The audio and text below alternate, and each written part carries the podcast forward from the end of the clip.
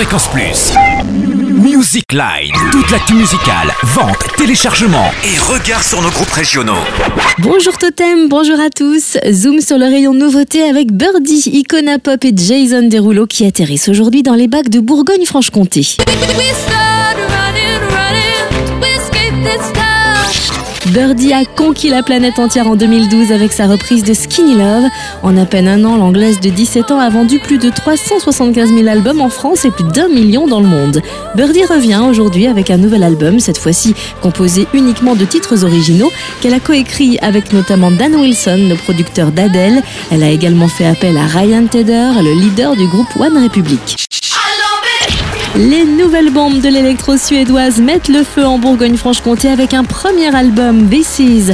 Elles sont déjà les reines des charts avec leur tube I Love It. Près de 50 millions d'internautes ont vu le clip sur YouTube.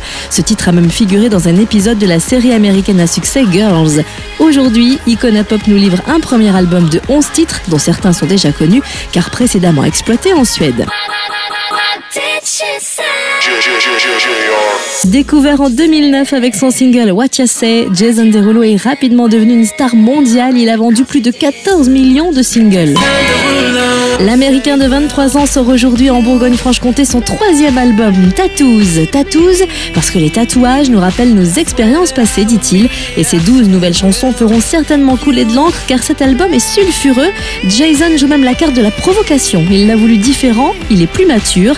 Et lui qui n'avait jamais fait de collaboration avec des artistes de renom, il s'est décidé cette fois-ci à faire appel à Pitbull, The Game et sa petite amie Jordan Sparks que l'on a notamment vu aux côtés de Whitney Houston dans le film Sparkle l'an dernier.